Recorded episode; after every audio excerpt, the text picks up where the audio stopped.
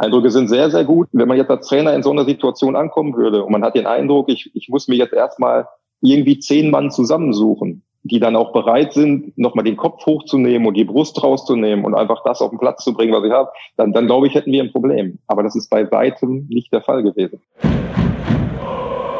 Brückengeflüster. Der VFL-Podcast der NOZ. Hallo, herzlich willkommen. Hier wird wieder geflüstert an der Brücke. Der 86. NOZ-Podcast zum Thema VfL Osnabrück. Und ich weiß nicht genau, der wievielte es in Corona-Zeiten ist mit äh, virtueller Zuschaltung von Markus Feldhoff, dem neuen Cheftrainer des VfL Osnabrück. Herzlich willkommen, Felle. Wir kennen uns aus alten Zeiten an deiner Spielerzeit. Deswegen darf ich dich duzen. Herzlich willkommen hier im Podcast. Ja, vielen Dank. Freue mich sehr, da zu sein. Freue mich natürlich grundsätzlich in Osnabrück zurück zu sein. Aber da werden wir sicherlich gleich ein bisschen drauf kommen. Ausführlich an meiner Seite Susanne Vetter, meine Kollegin und VfL-Reporterin. Sie hat sich ausführlich mit deiner Vita beschäftigt, hat auch mich ein bisschen gefragt, wie das denn früher war. Und ähm, da habe ich gesagt, dass ich dich als einen herausragenden Fußballcharakter in Erinnerung habe, der hier als Kapitän gute zwei Jahre wirklich dazu beigetragen hat, dass für den VfL nach dem Abstieg aus der zweiten Liga 2004 überhaupt weiterging. Was hast du für Erinnerungen Danke. an die Zeit? Ähm, eigentlich fast nur gute. Ne? Also ich hatte ja, ich glaube, alle Höhen, alle Tiefen erlebt, auch als Spieler. Äh, später als Co-Trainer dann auch den Abstieg mit dem absoluten Tiefpunkt, was den Verein angeht und, und für mich persönlich ja auch Höhen und Tiefen. Es gab ja schon Momente, die für mich großartig waren als Fußballer, wo ich fast sagen würde, das halbe Jahr, erste Rückrunde, war das zwei, drei, vier, da habe ich, glaube ich, in, in 16 Spielen 14 Tore geschossen. Ja. Das war für mich als Fußballer das großartigste halbe Jahr, was ich in meiner ganzen Karriere erlebt habe. Genauso hatte ich dann auch Phasen hinten raus, wo ich einfach schlecht gespielt habe, wo dann gewisse Dinge waren, ich selber unzufrieden, von außen Dinge unglücklich waren. Äh, unglaublich viele Erinnerungen, aber der VfL, das habe ich den Spielern am ersten Tag auch gesagt, äh, der VfL ist was Besonderes und beim VfL bleibt einfach was in dir hängen. Es gibt wenige Vereine, die so sind. Also bei meiner, bei meinen Stationen sage ich, Werder Bremen ist auch so ein bisschen so. Wenn du einmal da warst, egal wie lange, es bleibt was in dir hängen. Und, und das ist beim VfL bei mir genauso. Auch wenn hier unschöne Zeiten dabei waren, wie zum Beispiel der Abstieg 2009. Genau, da warst du schon Co-Trainer, kommen wir auch nochmal drauf. Susanne, was ist dir denn aufgefallen, als du so ein bisschen in, in Felles Vita gestöbert hast? Was für tolle Trainer er gehabt hat oder was war für dich besonders äh, interessant? Für mich war erstmal interessant, dass er auch äh, schon, bevor er hier Co-Trainer wurde, schon äh, einige Mannschaften trainiert hat und dass er auch gesagt hat, dass er im Jugendbereich angefangen hat, nämlich bei der F-Jugend, soweit ich das äh, gelesen habe. Und äh, das würde mich mal interessieren, ob da eben schon früh der Weg geprägt war. Eigentlich eher nicht. Das ergibt sich oft dadurch, wenn man Kinder hat. Ne? Also im Endeffekt war dieser Einstieg F-Jugend, E-Jugend, D-Junioren auch dadurch bedingt, dass meine hier vor der Haustür beim TV Jan Hiesfeld gespielt haben.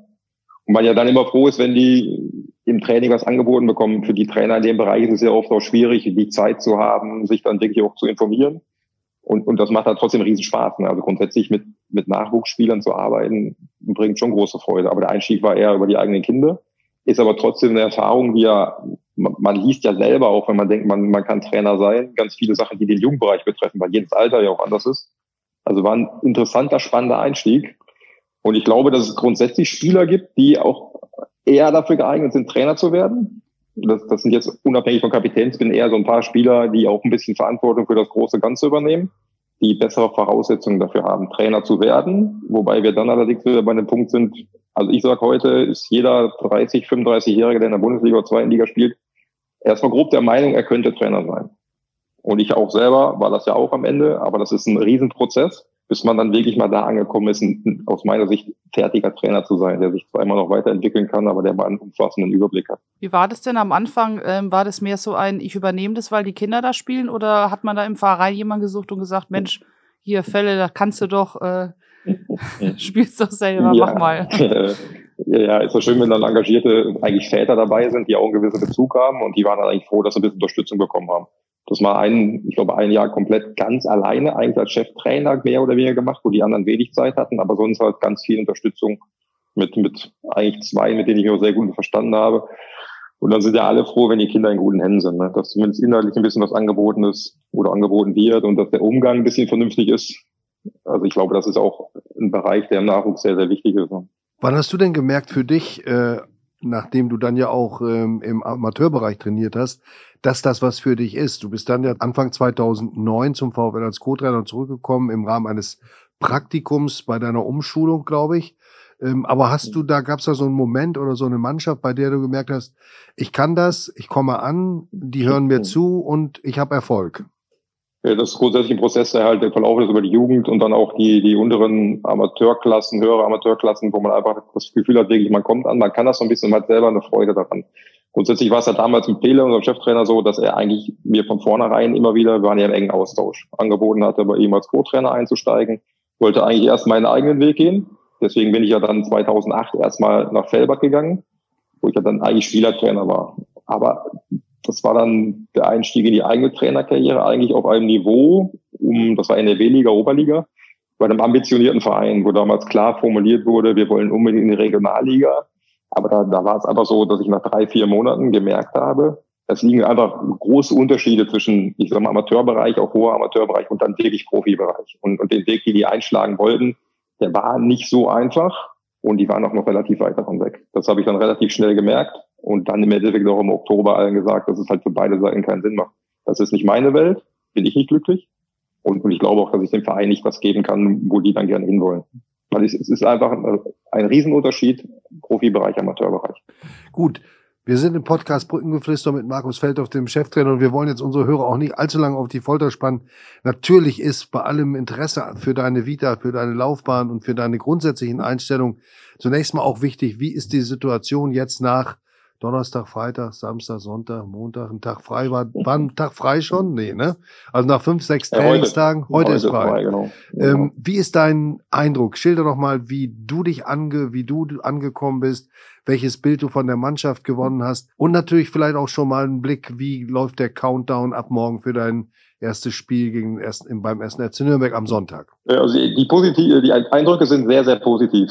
Also grundsätzlich war ich optimistisch bei dem, was ich wusste, was ich gesehen hatte. Aber nachdem ich jetzt eine Woche lang gesehen habe, was mich erwartet, auf die Frage am Anfang, ob das ganz gut ist für uns, dass das Spiel ausfällt, hatte ich zunächst gesagt, dass es mir eigentlich fast egal ist, dass auch so ein Spiel viele Erkenntnisse bringt. Aber jetzt bin ich eigentlich doch ganz froh, dass wir die paar Tage nutzen konnten. Eindrücke sind sehr, sehr gut. Also ich, wenn man jetzt als Trainer in so einer Situation ankommen würde und man hat den Eindruck, ich, ich muss mir jetzt erstmal irgendwie zehn Mann zusammensuchen, die dann auch bereit sind, nochmal den Kopf hochzunehmen und die Brust rauszunehmen und einfach das auf den Platz zu bringen, was ich habe, dann, dann glaube ich, hätten wir ein Problem. Aber das ist bei weitem nicht der Fall gewesen. Also im Endeffekt von Verunsicherung habe ich nichts gesehen, habe ich nichts gespürt.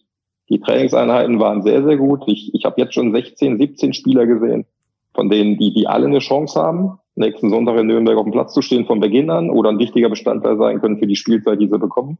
Also die Voraussetzungen sind, sind sehr, sehr gut. Ja, zum Countdown vielleicht. Im Endeffekt steigen wir morgen wieder ein mit einer lockeren Einheit zum Reinkommen. Und zwei Hauptbelastungstage bereiten uns intensiv auch auf den Gegner vor, sind aber eher fokussiert auf uns unsere Abläufe, um, um die weiter zu verfestigen, den Einstieg zu finden, dass die Mannschaft einfach einen, klaren Plan an der Hand hat, wie wir spielen wollen, dass jeder weiß, was er zu tun hat und, und jeder muss auch wissen, was er von seinem Kollegen zu erwarten hat und was sein Kollege von ihm erwartet. Und da arbeiten wir, arbeiten wir jetzt erstmal intensiv dran. Hm, du hast gesagt, es geht nicht nur um Trainingsarbeit, sondern auch darum, mit allen Spielern mal zu sprechen. Äh, das ist eine lange Liste. Wie viel ist davon denn schon geschafft und was sind denn die Eindrücke aus diesen Gesprächen? Auch, auch die Eindrücke da sind sehr gut. Ich, ich bin eigentlich gestern durchgewesen, dass ich mit jedem Spieler einen persönlichen kurzen Kontakt hatte, wo er einfach mal er vielleicht ein, zwei Sätze sagen konnte zu sich und ich einfach erstmal ein paar Dinge weitergeben konnte. Wie ist die Situation, auf welchen Situation oder, oder Spielpositionen sehe, sehe ich ihn, deckt sich das mit seinen eigenen Vorstellungen einfach eine kurze Kontaktaufnahme erstmal, dass jeder weiß, woran er ist und das halt mit, mit einem längeren Gespräch demnächst, wenn wir ein bisschen mehr Zeit haben, vielleicht beim Kaffee. Es ist einfach so, dass, dass jeder Spieler seine eigene Geschichte hat. Und grundsätzlich bin ich an, an dieser Geschichte interessiert. Ich möchte einfach von jedem auch mal ein paar persönliche Dinge haben. Einfach hören, wo kommt derjenige her, wo möchte derjenige auch noch hin. Hat er vielleicht auch schon, wenn er ein bisschen älter ist, ein paar Ideen für hinterher, aber das ist, das ist dann der zweite Schritt, wo ich einfach ein bisschen mehr Zeit verbrauche und das wird dann in den nächsten zwei, drei Wochen passieren. Wäre es nicht äh, sinnvoll gewesen, ich weiß, dass es in diesen Zeiten äh, schwieriger ist als normal, nochmal ein Spiel zu haben, vielleicht äh, äh morgen oder so? Also ich glaube, dass wir jetzt mit den Trainingseinheiten sehr gut fahren, einfach die Inhalte dann vermitteln können, die wir fürs Spiel brauchen. Weil in erster Linie geht es aus meiner Sicht darum, einfach den Kopf frei zu haben, diesen Neustart zu wagen und sich einfach auf diese, diese drei Monate, diese elf Spiele zu fokussieren. Sich frei zu machen von all dem, was vorher war, das Neue jetzt anzunehmen, diese Aufgabe anzunehmen und, und Priorität hat für uns einfach jetzt den VfL in der Liga zu halten Und über alles andere können wir uns danach Gedanken machen. Dieses Wort Kopfsache ist jetzt schon häufiger gefallen in Interviews, die du gegeben hast. Bist du mehr im Moment als Psychologe sogar gefragt als als Übungsleiter auf dem Feld? Ich glaube, dass inzwischen der Trainer mehr Psychologe als alles andere ist. Weil meine Meinung ist, dass auf dem Niveau kommt kein Spieler mehr an, der nicht ein sehr, sehr guter Fußballer ist.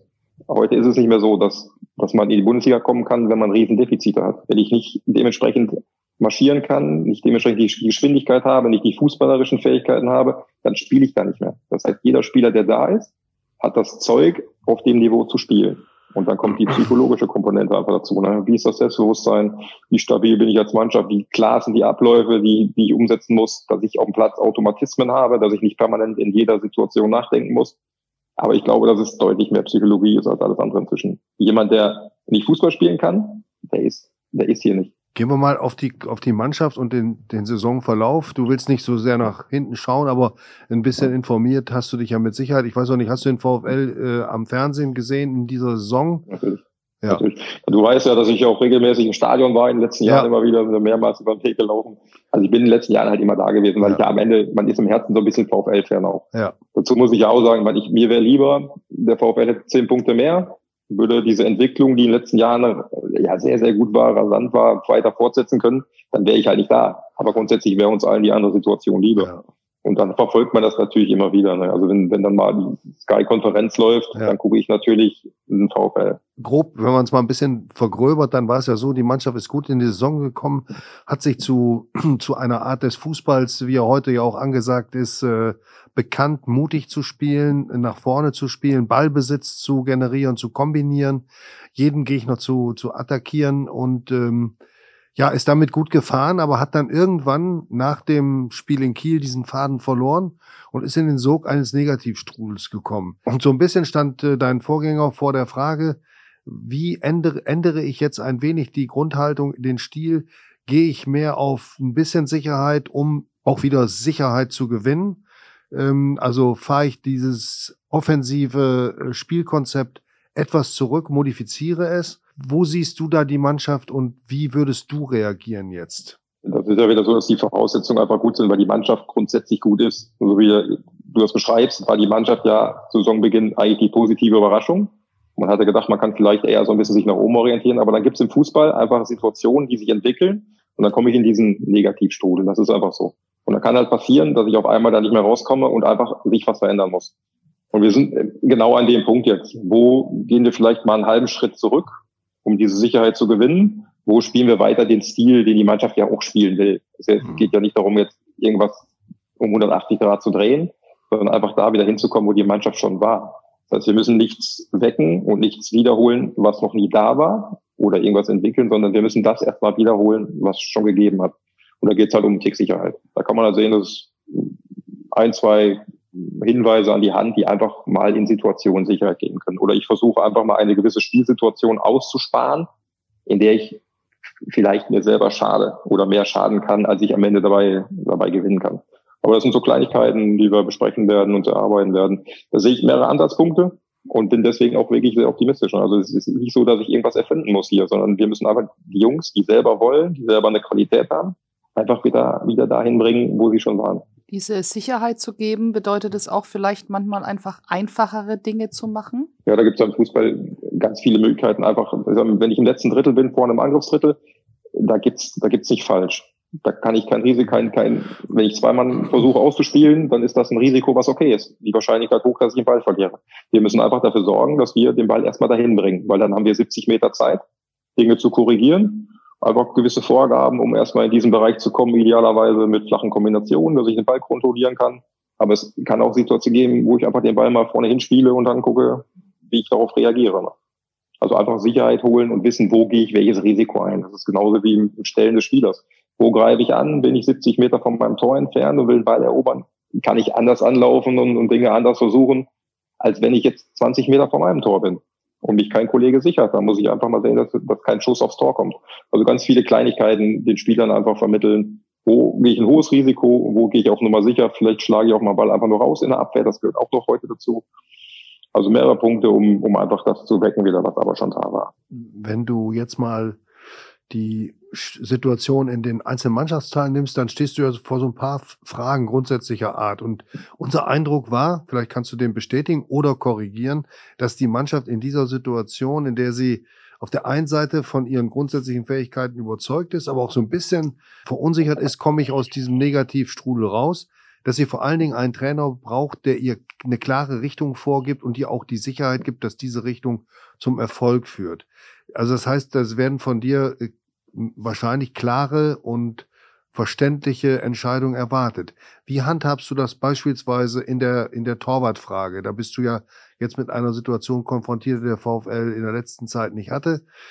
Kurzfristiger Wechsel. Du musst jetzt entscheiden, ob du es zurückdrehst oder nicht. Und dann auch mit solchen Fragen wie. Kann ich vielleicht kurz darauf eingehen, auf das Thema, wenn das okay ist für dich? Also Gerne. Die Entscheidung ist schon gefallen. Die Entscheidung ist gefallen. Es wird einfach so sein, dass Philipp wieder im Tor stehen wird für die letzten elf Spiele. Und da ging es für mich jetzt nicht in der Bewertung darum, den Torwart von seinen Fähigkeiten gegeneinander abzuwägen. Da glaube ich, dass Moritz auch ein sehr, sehr guter Torwart in seinem Gesamtpaket ist. Aber meine Entscheidung ist in dem Moment gefallen, wer gibt der Mannschaft für diese elf Spiele die nötige Stabilität, den nötigen Rückhalt, weil er es schon über lange Zeit bewiesen hat und häufig gemacht hat. Und da ist meine Erwartung einfach an Philipp, dass er der Mannschaft das gibt, was sie braucht wo ich bei einer grundsätzlichen Bewertung von Spielern bin. Dann kann ich vielleicht auch was kurz zu sagen. Gerne. Wenn Spieler für mich 23 oder jünger ist, das habe ich den einzelnen Spielern auch gesagt, die es betrifft. Das ist für mich ein Spieler, an den ich keine Erwartungshaltung habe.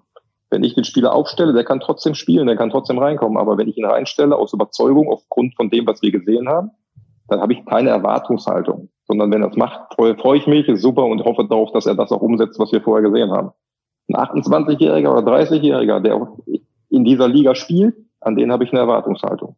Der hat eine klare Aufgabe und hat einfach diese Aufgabe zu erfüllen und der Mannschaft das zu geben, was die Mannschaft von ihm braucht, weil jeder seinen Teil dazu beitragen muss, dass es funktioniert. Von daher war die Entscheidung für mich relativ klar, habe mir natürlich da schon noch die eine oder andere Stimme eingeholt, um die Entscheidung zu bestärken, aber das ist einfach eine Geschichte, die für mhm. mich relativ früh sehr klar war und ich auch relativ früh abräumen wollte, weil ich einfach da keinen keinen Spekulationsfreiraum und nicht zwei da rumlaufen haben möchte, die, die nicht wissen, woran sie sind. Auf der Torwartsposition extrem wichtig. Mhm. Wann hast du den beiden das mitgeteilt? Ich glaube Donnerstag schon. Mhm. Donnerstag oder Freitag, kann ich gar nicht genau, einer von den beiden Tagen. Das war aber das erste eigentlich. Ja. Etwas intensivere Thema. Und wie sieht's vor dem Torwart aus? Äh, bist du grundsätzlich einer, der sagt Viererkette oder Dreierkette oder variierst du da? Flexibilität ist ja für mich das Wichtigste. Also wir werden beide spielen, situativ. Für mich jetzt einfach eine Grundordnung allgemein ist ein Hilfsmittel, um Situationen herzustellen. Also wir reden darüber, wo kann ich Überzahlen oder Gleichzahlen herstellen, wo will ich auch zwingende Überzahl haben. Und da gibt es bei jeder Grundordnung Vor- und Nachteile und wir werden das dementsprechend anpassen, aber da Flexibilität haben. Weil zum Beispiel für mich auch in der Position ein linker Dreierkettenspieler und ein linker Verteidiger in der Viererkette, da sind die Verhaltensweisen sind Kleinigkeiten, das sind Nuancen, wie es anders ist. Aber es verändert ganz bisschen das Spiel. Aber ein Spieler, der links in der Dreikette spielt, der kann auch linker Außenverteidiger spielen. Aber die, die Jungs heute auch alle so gut geschult sind und wir einfach die nötige Flexibilität für die passende Situation brauchen und dann aber auch aus dem Spiel heraus auf Dinge reagieren wollen. Im Mittelfeld gab es jetzt häufiger Wechsel, ähm, wenn du gerade so, wie du es beschrieben hast, ja auf Führungsspieler auch setzt. Ist es dir da auch wichtig, vielleicht eine Achse jetzt nochmal zu zementieren für die letzten äh, elf Spiele? Auch da habe ich für mich eine klare Achse benannt. Also im Endeffekt, da möchte ich jetzt nicht unbedingt noch viel näher ausführen, aber es ist einfach so, dass für mich ist klar, dass ich vier Spieler plus einen Torwart habe, die meine Achse bilden. Normalerweise will ich eine Vorbereitung durchführen, fünf Wochen, mir das angucken vor dem letzten Testspiel, bevor es losgeht, diese fünf Spieler benennen, die in der Regel spielen, wenn sie nicht gerade verletzt sind, aber die auch eine gewisse Verantwortung haben, die natürlich mehr Verantwortung tragen als jeder andere auf dem Platz, das umzusetzen, was wir besprochen haben und dafür sorgen, dass es funktioniert, weil ich möchte auch nicht, dass alle elf Spieler auf dem Platz sich permanent Gedanken um das große Ganze machen. Es gibt Spieler, die müssen einfach sehen, dass sie ihre Aufgabe erfüllen, ihre Sache machen, dann vielleicht auch freier im Kopf sind für gewisse Dinge, aber es gibt auch welche, die dafür sorgen müssen, dass es funktioniert, aber auch das ist klar strukturiert. Mhm. Aber wer diese vier Spieler sind, willst du jetzt noch nicht sagen. Musst du nicht. Bist ja hier nicht im Vorhör. Wahrscheinlich relativ zügig sehen. Ne? Also, ja. also, würdest du drauf kommen. Also wenn du die Spieler durchgehst, glaube ich, dass wir maximal bei einem auseinanderliegen. Aber es ist halt auch eine, eine, interne Sache. Ja, ist doch gut. Die sich ergeben wird. Ja. Mhm. Zuletzt hatte der VfL ähm, ja ein Problem auch damit, vor dem Tor einzunetzen. Der ehemalige Stürmer Markus Feldhoff, äh, wie kann er da weiterhelfen? Da kann man sich als Stürmer ja gewisse Dinge erarbeiten. Ne? ein bisschen immer wieder wiederholen. Ganz viele Torabschlüsse wird gerade für die, für die Stürmer immer wieder geben. Und halt auch einfach gut zusprechen, das nötige Vertrauen. Ne? Wir werden immer wieder am Tor vorbeischießen. Wir werden immer wieder Chancen vergeben. Da geht es auch um eine gewisse Fehlertoleranz. Ne? Fußball ist ein Spiel, in dem Fehler passieren. Und wenn wir alleine uns auf, auf Zweikämpfe über Zweikämpfe sprechen, dann sagen wir, 50-50 ist ja meistens die Bilanz am Ende eines Spiels. Und wir reden, 102 Kämpfe gewinnt jede Mannschaft plus minus im Spiel. Das heißt, ich gewinne 100 und ich verliere aber auch 100. Und genauso habe ich vorne, dass ich drei Chancen habe und ich schieße vielleicht mal dreimal daneben, der Gegner nur einmal und schießt in einen rein. Da geht es einfach darum, das nötige Selbstbewusstsein zu entwickeln, sich die Sicherheit zu holen im Training, um dann halt das für sich zu drehen und positiv auszunutzen. Bleiben wir noch ein bisschen bei der Situation im Sturm. Äh, es gibt in der, im, Offensive, in, im Offensivangebot deiner Mannschaft äh, verschiedene Typen, die für verschiedene Spielstile auch einsetzbar sind.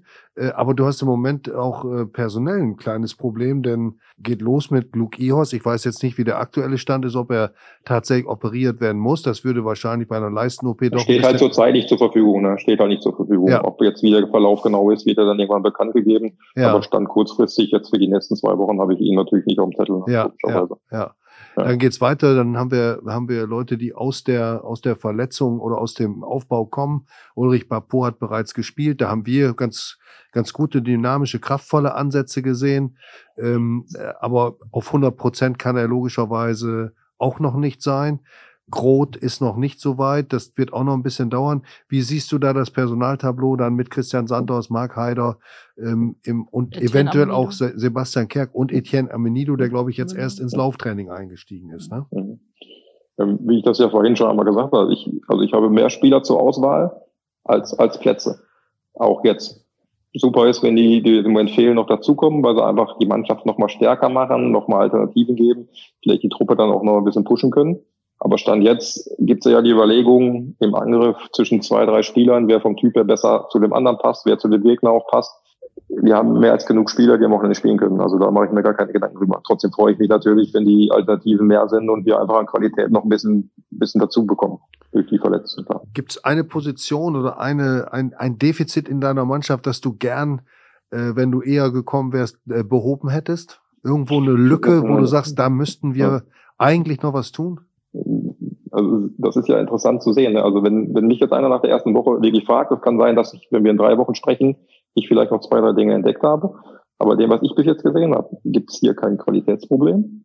Das wäre ein großes Problem, was der VfL hätte, wenn du, wenn du nicht die Qualität hättest, in der Liga spielen zu können. Dann gibt es ja immer wieder diese Diskussion irgendwo mit Fitness. Ein Fitnessproblem sehe ich auch nicht. Dass man da in gewissen Bereichen vielleicht noch ein paar Prozent rausholen kann mit einer etwas anderen Herangehensweise bin ich fest überzeugt, dass wir es hinbekommen, weil das einer der Schwerpunkte ist, dass wir, je nachdem, wie wir spielen wollen, das auch umsetzen können müssen. Aber es ist einfach eine Entwicklung, die stattgefunden hat, die, die im Kopf stattgefunden hat. Aber da bin ich mir jetzt nach der ersten Woche relativ sicher, hm. weil man das ja schon oft genug gesehen hat. Im Fußball gibt es einfach Dinge, die du auch nicht so erklären kannst. Wo wir alle uns den Kopf zermartern können und jeder wird tausend Gründe finden, aber es gibt nicht diesen einen Grund. Und dann entwickelt sich was und auf einmal wundert man sich, wenn man mit dem Rücken zur Wand steht und dann, ich, ich glaube, neunmal verloren jetzt nacheinander. Hm. Das ist ja schon eine Bilanz, die auch sehr, sehr ungewöhnlich ist. Das kommt ja fast gar nicht vor. Ich wundere mich jedes Jahr oder dieses Jahr immer wieder über Schalke, diese Bilanz von Schalke, das, das geht fast gar nicht. Ja. Man gewinnt eigentlich immer mal ein Spiel. Ne? Das ist ja. Als ehemaliger Spieler weißt du ja, dass es gar nicht so, dass es je länger so eine Serie dauert, desto schwieriger wird es damit umzugehen, ne? Ja, absolut. Aber ich, ich sehe jetzt nochmal diesen Neustart. Ne? Also für mich ist jetzt auch nicht relevant, was vorher war. Das habe ich auch klar gesagt. Wir reden über drei Monate. Wir reden über elf Spiele. Die Tabellensituation kennt jeder und wir haben es selber in der Hand. Ne? Also ich, klar habe ich mir das Spiel von Nürnberg gestern angeguckt im Fernsehen, aber wir gucken auch gar nicht so sehr auf den Gegner, weil wir müssen auf uns gucken, auf unsere Abläufe und wir müssen die nötigen Punkte holen, die man braucht, um in dieser Liga zu bleiben. Hm. Also es geht einfach nur um, um diese drei Monate. Ne? Also es ist ein großer Unterschied. Der VfL hat sich riesig entwickelt. Kann das vielleicht auch wieder ein bisschen ich meine, wahrscheinlich nicht so gut wie Harald, der dann ja noch länger und noch enger dabei ist, aber ich habe natürlich einen gewissen Einblick aufgrund der Geschichte früher. Der Verein hat einen Riesenschritt gemacht in den letzten Jahren. Wir wollen jetzt einfach verhindern, dass man da zurückgeworfen wird in diesen, in diesen elf Spielen, um dann nächstes Jahr diese Entwicklung wieder voranzutreiben. Nach äh, jetzt gut einer, einer Woche, äh, was bringt die Mannschaft denn mit für den Abstiegskampf? Was ist dein Eindruck? Ja, absoluten Willen. Also ich sehe keine Verunsicherung. Ich sehe einfach jeden Spieler, der sich reinhaut, der einfach auch auch diesen Klassenerhalt schaffen will, der alles dafür tun will, die halt schon ihren, ihre Art des Fußballs behalten wollen. Und die, die auch wiederfinden wollen. Also ich bin, wie gesagt, nach der ersten Woche positiv eh schon angekommen, aber deutlich positiver gestimmt und bin fest davon überzeugt, dass wir das schaffen. Schauen wir nochmal auf deine äh, Trainer wieder zurück. Dein, ähm, du hast ja über die Anfänge gerade gesprochen, dann kam, kam der VfL und dann ähm, bist du Co-Trainer ähm, nach dem Lehrgang geworden bei, bei Jugend- und Co-Trainer dann auch beim SC Paderborn bist dann mit Alexander Nuri, deinem alten, ja, da, Freund kann man ja, glaube ich, sagen, ne? Ja, absolut. Äh, ähm, Freund äh, zusammengekommen, als der bei Werder Bremen vom Amateur- oder U21-Trainer aufstieg zum Chef und hast mit ihm drei Stationen gehabt. Und irgendwann in der Zeit, äh, ich glaube, es war ein Porträt, das in Bremen, eine Bremer Zeitung über dich geschrieben hat, da stand äh, drin, ein Zitat von dir, ich, ich sehe mich als im Moment als Co-Trainer und nicht als Cheftrainer und hast das auch noch gut begründet. Ähm, was hat dann den Wandel ausgelöst? War das eine Zeit der Reife, die du brauchtest? Und was hat dich dann dazu äh, für dich bewogen, meine nächste Chance als Cheftrainer, die will ich nutzen? Das ist ein Prozess, der halt wirklich in einem reift. Ne? Also grundsätzlich würde ich nach wie vor sagen, dass ich in gewissen Konstellationen mit Leuten, wo ich weiß, wie ich auch wieder als Co-Trainer arbeiten würde. Aber irgendwann, ich stehe ja schon lange so ein bisschen an dieser Schwelle zum Profibereich. Wenn man sieht, was ich gemacht habe, habe ich in Deutschland eigentlich alles gemacht außer Profitrainer erste, zweite, dritte Liga. Zwei Interimstrainerspiele mal in, in Cottbus. Aber im Endeffekt gibt es eigentlich nichts anderes mehr für mich. Das mhm. heißt, bereit fühle ich mich jetzt schon seit, seit einiger Zeit. Mhm. Aber es war auch immer so, dass ich jetzt in der anderen Rolle mich grundsätzlich wohlfühle und auch das nie ausschließen würde, das wieder zu machen. Und ich auch nach dieser Cheftrainerrolle nie maximal gesucht habe. Also grundsätzlich war für mich immer klar, ergibt sich die Situation mit dem passenden Club, mit den passenden Leuten zusammenzuarbeiten, würde ich das sehr, sehr gerne mal ausprobieren weil ich einfach glaube, dass ich inzwischen mir umfassende Kenntnisse angeeignet habe. Aber ich bin jetzt da nie hinterhergelaufen. Also ich bin jetzt nie, zur Beratungsagentur hat heutzutage auch jeder, aber nicht renn mal los und suche mir unbedingt irgendwas, was ich machen muss, sondern ich habe auf diesen einen Moment gewartet, um diesen Schritt zu machen. Äh, freue mich einerseits, dass die Gelegenheit jetzt hier entstanden ist, dann auch noch beim VfL ist für mich natürlich nochmal was Besonderes. Äh, und ist jetzt auch eine, eine Riesenverantwortung, halt diese, dieses Vertrauen auch zu rechtfertigen. Aber ich fühle mich halt einfach absolut bereit. Es ist ja heute ein anderes Cheftrainer sein, als es früher war. Ich habe ja gestern ein bisschen in alten Interviews gestöbert und da bin ich auf äh, eins gestoßen im Dezember 2012, als äh, du bei Energie Cottbus ähm, äh, von Energie Cottbus weggegangen bist, um dann auch äh, den Cheftrainer zu machen, den Fußballlehrer, äh, Entschuldigung, den Fußballlehrer zu machen. Da hast du schon aber davon gesprochen, dass du dieses Ziel Cheftrainer schon vor Augen hast. Also ähm, hm. es ist jetzt äh, schon etwas gereift in dir, ne? Also immer in mir klar, dass ich das gerne mal ausprobieren möchte, aber die, die Rahmenbedingungen passen müssen. Ich sage zum Beispiel mal hier, eine Rahmenbedingung ist für mich in dem Bereich, ich, ich brauche einen Chef, der meine Arbeit bewertet, der mein Ansprechpartner ist und nicht in vielen Clubs ist inzwischen du hast drei, vier, fünf Leute, mit denen du dich permanent auseinandersetzen musst. Das, da reibt man sich auf, das macht es schwer. Mhm. Also eine Voraussetzung, die halt hier perfekt erfüllt ist, ich habe mit Herrn Schmiedes einen Chef, der bewertet meine Arbeit und dem bin ich Rechtfertigung, muss ich Rechtfertigung gegenüber ablegen über meine Arbeit, wobei das Bewertungskriterium am Ende ja in der Regel der Erfolg ist. Aber es geht nicht darum, dann, dass jeder das bewertet, was gemacht wird, weil es gibt im Fußball tausend verschiedene Wege. Es gibt nicht diesen einen. Ich habe einen für mich und hoffe, dass er erfolgreich ist und bin eigentlich davon überzeugt, dass er erfolgreich ist. Du hast eben schon mal angesprochen, die alten Trainerzeiten wenn man auf deine, die Liste der Trainer äh, guckt, die, die dich trainiert haben, dann sind da schon ein paar ganz äh, respektable und bekannte Namen dabei. Es geht los mit, mit Friedhelm Funkel, einem der, der Trainer und Spieler mit den meisten Bundesligaspielen überhaupt in Deutschland. Und äh, du hattest Christoph Daum, du hattest äh, die längste Zeit war Pele dein Trainer, das ist auch klar. Ähm, hm. Was hast du von denen mitgenommen? Und dann vielleicht auch gleich direkt die Frage, wenn du jetzt mal an Friedhelm zurückdenkst, diese, deine Anfänge in, in Uerdingen, ja, wie hat sich der Fußball und speziell das, was Trainer tun und tun müssen, verändert? Ja, interessant ist ja, dass ein Friedhelm Funkel sich da über Jahrzehnte jetzt gehalten hat und sich immer wieder angepasst hat. Äh, außergewöhnliche Fähigkeiten, Spieler mitzunehmen, Leute mitzunehmen. Ich hatte als junger Spieler das Glück, dass er halt wirklich mein Trainer war um mich da eigentlich auch ranzuführen und reinzubringen mit maximaler Rückendeckung. Aber jeder Trainer hat halt seine Eigenarten. Ne? Und man, es geht für einen selber darum, alles zu reflektieren, zu schauen, was macht der eine, was macht der andere, um dann zu schauen, passt das auch zu mir, weil am Ende musst du ja deinen eigenen Weg finden. Aber jeder Trainer ist interessant. Also es gibt dann Christoph Daum, der setzt sich dir gegenüber und sagt ganz klar, das und das ist der Fall, der spielt aus den und den Gründen, du musst halt warten. Und dann gibt es Trainer, die einem immer wieder irgendeine Geschichte erzählen, dass man ja eigentlich gut ist und man nur die nötige Geduld haben muss. Also ganz viele Dinge, die ich halt für mich dann auch immer wieder versuche zu reflektieren, wo ich ja wieder sagen kann, auch dass die letzten drei Jahre genau halt für mich extrem wichtig waren. Um dann halt zu wissen, wie gehe ich mit Spielern um, wie wollte ich behandelt werden. Ich, ich glaube, dass man besser jemandem klar sagen kann, aus den und den Gründen spielst du vielleicht jetzt nicht. Und du musst auf den Moment warten, dass er weiß, woran er ist, als dass man immer wieder mit den Leuten gar nicht spricht. Also ich grundsätzlich versuche sehr kommunikativ zu sein und auch wirklich jeden mitzunehmen. Aber jeder Trainer ist halt anders und das war halt eine, eine, also schon dadurch, dass ich ja viele Stationen hatte und viele Trainer hatte und ja jetzt im Endeffekt auch schon unter fünf Cheftrainern im Profibereich gearbeitet habe, wo man auch immer wieder Unterschiede sieht, glaube ich, dass meine Ausbildung für diesen Schritt jetzt extrem umfassend war. Also vielleicht sogar mehr als viele junge Trainer, die dann mal ein bisschen selber trainiert haben und eigentlich dann in die Cheftrainerrolle gerückt werden. Du hast ja auch diesen ganzen Wandel mitbekommen in der im, im Trainer-Business, im Trainer, in der Trainertätigkeit, mhm. wenn, wenn du dir heute dein, dein Stuff, wie man sagt, beim VfL ansiehst und dann vergleichst du, ich weiß nicht, Friedhelm hatte wahrscheinlich damals den Armin Reutershahn noch an genau, seiner Seite ja. und, und sonst war da keiner mehr, oder? genau, genau. Deswegen hat sich die Rolle des Trainers ja auch, auch komplett gewandelt. Der Trainer war früher eigentlich der, der für alles zuständig war, der dann das Training geplant hat, das Training durchgeführt hat komplett, der selbst alle Teile im Training durchgeführt hat, war irgendwo noch für eine Kaderplanung zuständig. Und, und heute gibt's halt Abteilungen für jeden Bereich. Und deswegen geht's einfach darum, die Spezialisten, wo ich auch wieder vielleicht ganz kurz ausholen kann zum VfL, was ich sagen muss, ich kenne das ja auch von früher, dass die Infrastruktur sicherlich weiterentwickelt werden sollte, hoffentlich in nächster Zeit was sich nicht so sehr verändert hat, aber die Mitarbeiterstruktur, die ist professionalisiert hoch 10.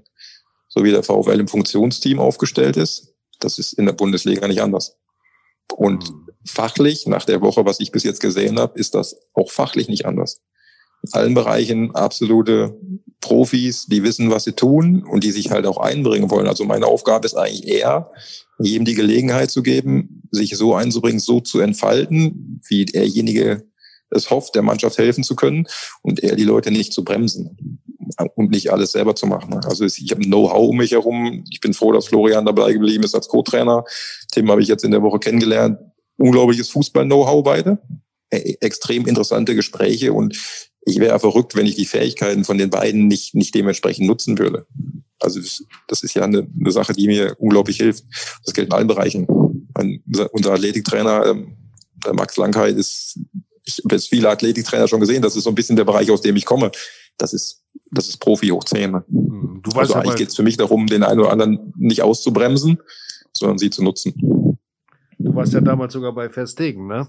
Ja, genau. Ich habe zum Beispiel diese, diese MacExos Mentorship-Ausbildung habe ich ja auch gemacht mhm. in Dortmund noch, wo die haben angeboten. Athletik ist ja grundsätzlich mein, ich immer Steckenpferd, weil ich ja selber viel Verletzungen hatte und das ist so eine Kleinigkeit. Ich habe auch als allererstes meine erste Trainerlizenz war der Fitness- und Gesundheitstrainer, damals bei einem privaten Anbieter Deutsche Trainerakademie.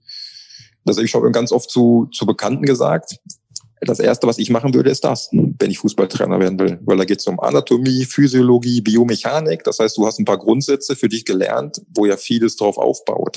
Und das zum Beispiel ist dann so ein Einstieg in den Athletikbereich. Ich kann mich auf einem gewissen Niveau mit demjenigen austauschen und habe für mich immer den Ansatzpunkt, idealerweise komme ich irgendwo hin und der Spezialist in dem Bereich macht es besser als ich. Weil wenn ich es besser machen würde, dann würde ich es nämlich selber machen.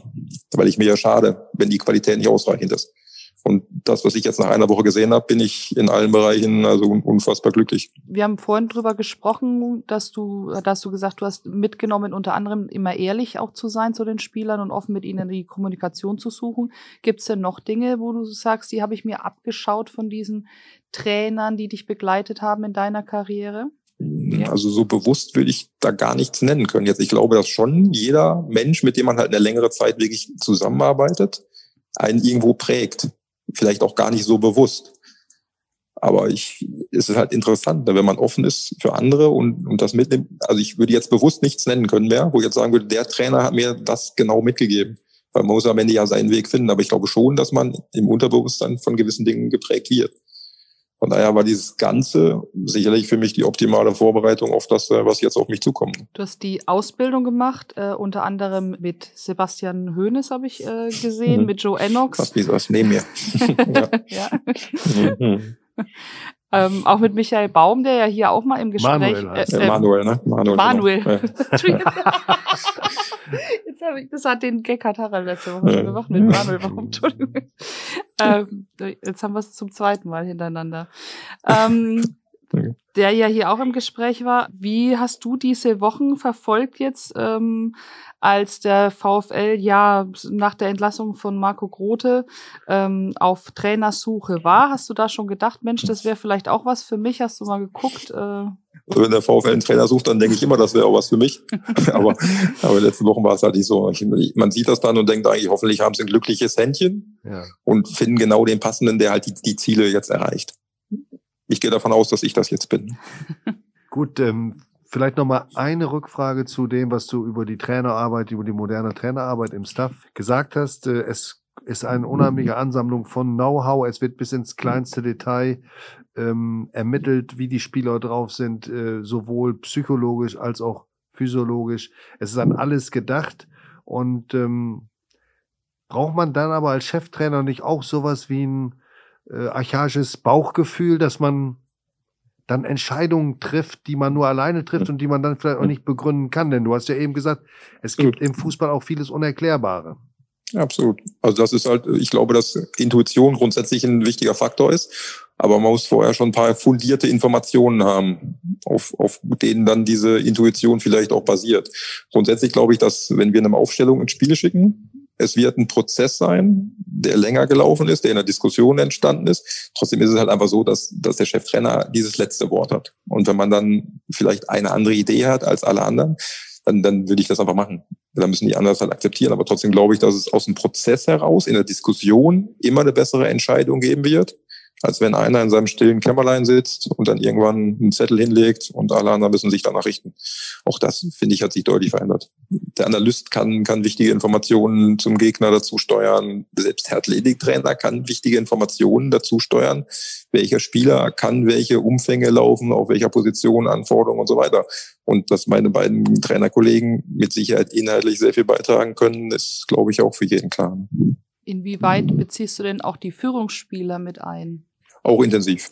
Also diese Gruppe, von der ich gesprochen habe, die ich benannt habe, ähm, wird sehr intensiv, gerade in die Spielausrichtung jetzt in den ersten Spielen mit einbezogen, weil das Wichtigste von allem ist, dass sie auf den Platz gehen und alle das Gleiche tun. Also es geht halt nicht darum, dass wir in verschiedene Richtungen laufen. Das ist häufiger Problematik. Wenn die Dinge nicht klar sind, man sich nicht einig ist, das darf uns nicht passieren. Da haben wir auch keine Zeit mehr für. Das können wir uns auch nicht mehr erlauben. Das heißt, im Endeffekt wir müssen einer Meinung sein. Ich, das ist auch wieder so ein Punkt, wie ich als Trainer für mich, dass ich, ich begleite die Mannschaft. Ne? Also es geht jetzt nicht darum, dass ich hier meinen Weg durchsetzen muss. Deswegen geht's Spielphilosophie hat ja heute auch jeder Trainer wieder eingefordert. Die ist dann in der Regel so, wir, wir sind permanent aktiv, wollen möglichst früh Bälle erobern oder halt permanent den Ball haben. Es geht darum, dass auf die Mannschaft, die man hat, die Spieler, die man hat, das, was die Spieler können und wollen, anzuwenden und den Spielern das an die Hand zu geben, wo sie sich am wohlsten fühlen und wo die Wahrscheinlichkeit dadurch ist, dass es am, am erfolgreichsten ist. Deswegen bin ich da sehr flexibel und lege sehr, sehr großen Wert darauf, dass gerade die Führungsspieler mitzunehmen, dass ich jetzt nicht 25 Mann befrage, wie deren Idee ist, ist klar. Weil einer muss die Richtung vorgeben, aber, aber drei, vier, fünf müssen schon dafür sorgen auf dem Platz, dass wir diese Richtung auch einhalten. Zum Abschluss vielleicht nochmal äh, ein kleiner Ausflug in, in die Vergangenheit. Du bist 2004 zum VfL Osnabrück gekommen. Pele Wollitz hatte ich mitgebracht aus Uerdingen, wo, wo das, ähm, ja, das ganze Fußballprojekt ja doch so ein bisschen äh, zusammenbrach. Äh, das Geld ging aus und ähm, war das für dich damals ähm, zusammen mit Alexander Nuri und Thomas Reichenberger, wart ihr dann die Peles-Achse, die dafür gesorgt hat, dass der VfL 2004, 2005 überhaupt ja wieder einen Neuanfang machte. Ähm, welche Erinnerung hast du an die Zeit? Und natürlich die Frage, hat, hast du eigentlich Tommy vor deiner Entscheidung mal kontaktiert? Wie seid ihr überhaupt in Kontakt? Und welchen Spaß hat er sich mit dir denn jetzt schon in der ersten Woche erlaubt? Äh, die Erinnerung damals, das war ja ein kompletter Neustart für den VfL. Wenn man bedenkt, ich glaube nur Wolfgang Schütte und Joe Renox waren die einzigen Spieler, die da geblieben sind. Deswegen war wahrscheinlich für Pele auch wichtig und, und ein riesen Vorteil, dass er halt dreimal mitbringen konnte, die ihn jetzt gut kannten und man halt diese Achsen dann in dem Moment hat. Weil wenn 14, 15 neue Spieler kommen, ist das ja schon ein Prozess. Und hilfreich ist halt einfach, wenn ein paar Spieler wissen, was auf die zukommt, wie mit ihnen umgegangen wird und, und was sie selber auch für Verantwortung tragen. Äh, Tommy habe ich länger nicht gesprochen, also eigentlich schon sehr lange, eigentlich nicht mehr. Wir haben also jetzt keinen Kontakt mehr gehabt in letzter Zeit. Dadurch bedingt, dass wir uns früher ja, wenn wir zusammen sind, uns sehr, sehr gut verstanden haben, vom Typ her sehr unterschiedlich sind. Hm. Also es war nie so, wie sag mal, Alexander zum Beispiel, ist, Alex ist meine Wellenlänge in gewissen Bereichen. Wir sind als Typen auch unterschiedlich. Aber es gibt Dinge, die uns so verbinden, wo wir in die gleiche Richtung marschieren, dass, was uns so lange verbunden hat. Wir sehen uns regelmäßig. Auch jetzt zuletzt mehrmals an Wochenenden, wo man sich dann noch treffen konnte. Ja, trotz einer gewissen Distanz. Mit Tommy war es dann, dann nicht so. Hast du Alex mal gefragt, sag mal, soll ich das machen in Osnabrück? Hm, wir sind eh im intensiven Austausch, ne, weil ich halt grundsätzlich mit Alex immer wieder was zusammen machen würde. Grundsätzlich ist bei uns so, dass die Freundschaft halt über allem steht, über jedem Job. Aber ich auch jederzeit mit ihm zusammen was machen würde. Ne? Also wir sprechen sehr, sehr regelmäßig und im Endeffekt hat er sich jetzt auch für mich gefreut, weil er genau weiß, dass ich eigentlich auf diesen Moment auch so ein bisschen immer mal gewartet habe, dass halt die Gelegenheit sich ergibt wirklich auch mal Dinge eins zu eins so umzusetzen. Ich hatte immer Cheftrainer, wo ich nah dran war, weil ich glaube, wenn du komplett Dinge anders siehst, musst du auch irgendwann sagen, ich bin nicht bereit, den Weg mitzugehen oder ich hindere dich eher, deinen Weg zu gehen. Aber ich war bei meinen immer sehr, sehr nah dran, haben mit denen gerne zusammengearbeitet. Und das war Alex halt der Fall gewesen. Also hat er zugeraten? Absolut. Grundsätzlich, im VfL, er kennt das ja auch alles hier. Ne? Von daher klar. Wir hatten so ein bisschen spekuliert, äh, das tun wir ja, das weißt du, aber auf eine hoffentlich seriöse Art und Weise. Und wir hatten schon äh, an, an, die, äh, an die Kombination, an das Paket äh, Alexander Nuri, Markus Feldhoff gedacht. Ja, das ist eine Frage, die muss Herrn Schmiedes stellen. Ja, ist ja gar keine Frage. ist doch, ist doch gut so, wie es, ja so, wie es gekommen ist, aber Paket, es hätte ja, es hätte ja nahegelegt. Was hat ja, denn eigentlich, ja. Äh, ähm, du warst ja mit ihm in Bremen, wo er einen guten Start ja. hingelegt hatte, du warst, äh, oder ihr, in Ingolstadt und in Berlin. Kannst du zu den Stationen so aus deiner Erinnerung was sagen? Ja, genau, also, also unfassbar interessant. Ne? Das sind ja Dinge, Dinge, wo man auch sehr, sehr viel mitnimmt. Ne? Bremen ist halt ein toller Verein. Da haben wir in der zweiten Saison ein bisschen Pech mit unseren Führungsspielern, die dann ausgefallen sind. Also ich sag mal, kann man drüber sprechen. Damals war die Achse Moisander, Delaney, Junusovic und Kruse wo man dann sagen muss, Junusovic, Moisander waren von dieser Achse eigentlich die, ich sag mal, Wortführer eins und zwei, sind halt weggebrochen. Weil in der Vorbereitung verletzt sind, er ist spät eingestiegen, deswegen war der Start nicht so und das sportliche Kriterium war am Ende fünf Punkte aus zehn Spielen. Hat in diesem Jahr den Verantwortlichen nicht gereicht, dass es dann leider schon zu Ende war. Ne? Man hat noch vier Tage vor unserer Entlassung nach der Niederlage in Augsburg den DFB-Pokal gegen Hoffenheim gewonnen. Trotzdem kann man als Verein die Entscheidung natürlich treffen, wenn man so unzufrieden ist. Aber Bremen war für mich super interessant, weil es auch zum ersten Mal diese, dieses wirklich Bundesliga-Niveau war, wo ich eine, Ding, eine Sache für mich auch wieder mitgenommen habe, dass Psychologie halt wirklich der wichtigste Faktor ist. Ich habe in Bremen Trainingseinheiten gesehen, wir haben, ich glaube, dreimal vier Spiele nacheinander verloren und haben einmal eine Serie gespielt, elf Spiele, 29 Punkte. Die gleiche Übungsform nach vier Niederlagen, kombiniert oder verglichen mit der gleichen Übungsform nach fünf Siegen, liegen Welten zwischen. Also für mich gab es in Bremen einen einzigen Spieler, für den das keinen Unterschied gemacht hat. Das war Max Kruse. Aha. Er hat immer das abgeliefert, was er, was er einfach hat. Deswegen ist das ein, ein herausragender Spieler mit außergewöhnlichen Fähigkeiten. Alle anderen, das zum Beispiel, hatte ich nicht so erwartet. Da sage ich ehrlich, ich habe gedacht, dass die Stabilität in der Bundesliga deutlich größer ist. Und dass man da nicht so anfällig ist für gewisse Dinge, die nicht so laufen. Aber ich, das war ein Punkt, der interessant war, den ich da mitgenommen habe. Weiter geht Ingolstadt, ist, ist eine Fehlentscheidung von uns gewesen, darauf hinzugehen. Wir sind zwischen Fronten geraten, ist ein etwas komplizierteres Thema. Aber wenn man halt, das, was ich meine, mit diesem einen Ansprechpartner, ja. wenn man das nicht hat, sondern es gibt mehrere verschiedene und jeder hat seine Interessen, ohne jetzt da ins Detail zu gehen, der eine hat die Spieler geholt, der andere hat die Spieler geholt und jeder findet natürlich seine Spieler super. Und dann war nach vier Wochen Angelo 4, den du wahrscheinlich ja, auch gut kennst. Na klar. Ja als Sportdirektor schon wieder weg, wo wir gedacht haben, das wäre der Ansprechpartner, war es dann aber eigentlich gar nicht. Also komplizierte Situationen, hatten dann auch das Problem im Einstieg. Die ersten drei Spiele waren Köln, Union Berlin und Paderborn. Das sind die Aufsteiger gewesen am Ende. Haben das erste Spiel direkt nach einem Tag gegen Köln bestritten, wo wir 1 zu führen, eigentlich das ordentlich gemacht haben und bekommen dann eine Ecke gegen uns, die keine Ecke war, haben die Fernsehbilder bewiesen und dann wird der Ball reingespielt, daraus entsteht ein Elfmeter. 1-1 und bekommen in der Nachspielzeit das 2-1. Und dann bist du gleich wieder in diesem Negativtrend drin oder der setzt den fort. Was sehr unglücklich war, was auch hätte Sieg in Köln wahrscheinlich einen Riesenschub in die andere Richtung geben können. Ja. Und schon passieren gewisse Dinge, hast du auf einmal wieder dreimal verloren. Und Sportdirektor wird schon wieder entlassen und so weiter. Also es ging drunter und drüber. Wir haben in der Zeit mit drei Sportdirektoren zusammengearbeitet eigentlich in neun Wochen. Ja. Da kann wieder der, der dieses Geschäft kennt, weiß, was das bedeutet. Klar. Und Hertha BSC Berlin ist dann halt nochmal ein ganz anderes Thema. Äh, mit Jürgen Klinsmann zusammenzuarbeiten war auch, auch eine fantastische Erfahrung. Ne? Wenn man jetzt davon abgesehen, dass man aus Vereinssicht das sicherlich verurteilt und jeder Manager sagen wird, der, der Abschied war nicht optimal. Ich kann über Jürgen Klinsmann nur Positives sagen. Ne? Also im Umgang herausragend ist ein Visionär.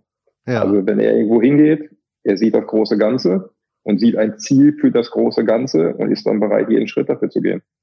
Das ist, also ist auch, das war beeindruckend. Vielleicht ist er eigentlich gar kein Trainer, sondern sowas wie ein Projekt- oder Teammanager, ne? Oder Sportmanager.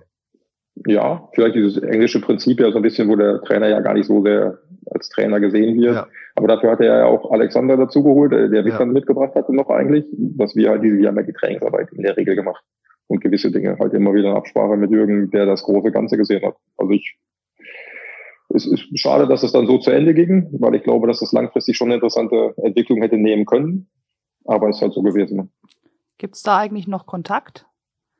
Äh, Jürgen hatte mir jetzt auch geschrieben und gratuliert zum Job. Freue ich mich natürlich total. Also es gibt da, jetzt haben sich natürlich viele gemeldet, was teilweise, also grundsätzlich ja nett ist, aber auch ein Unterschied noch bei dem einen oder anderen, man das jetzt vielleicht gar nicht so erwartet und freut sich total.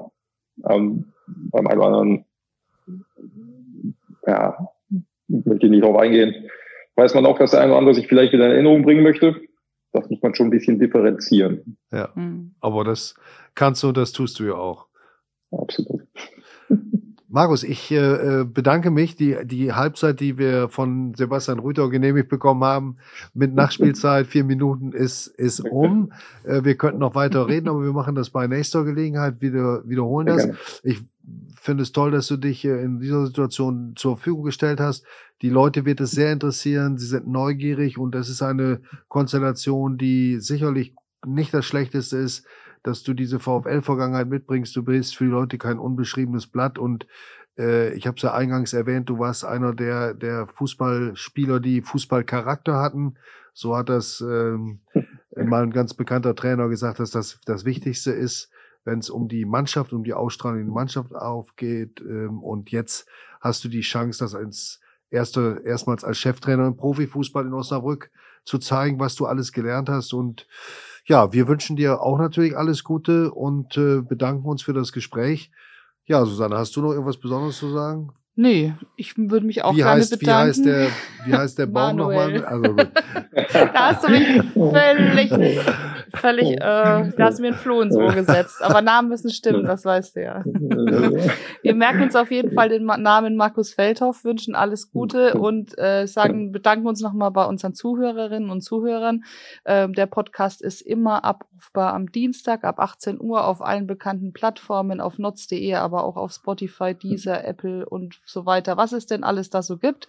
Und ja, Fälle, hörst, du, hörst du selbst Podcast? Auch, ne? Und, ähm, ich habe einen Zugang damals, als ich das erste Mal eigentlich teilnehmen wollte. Ja. natürlich.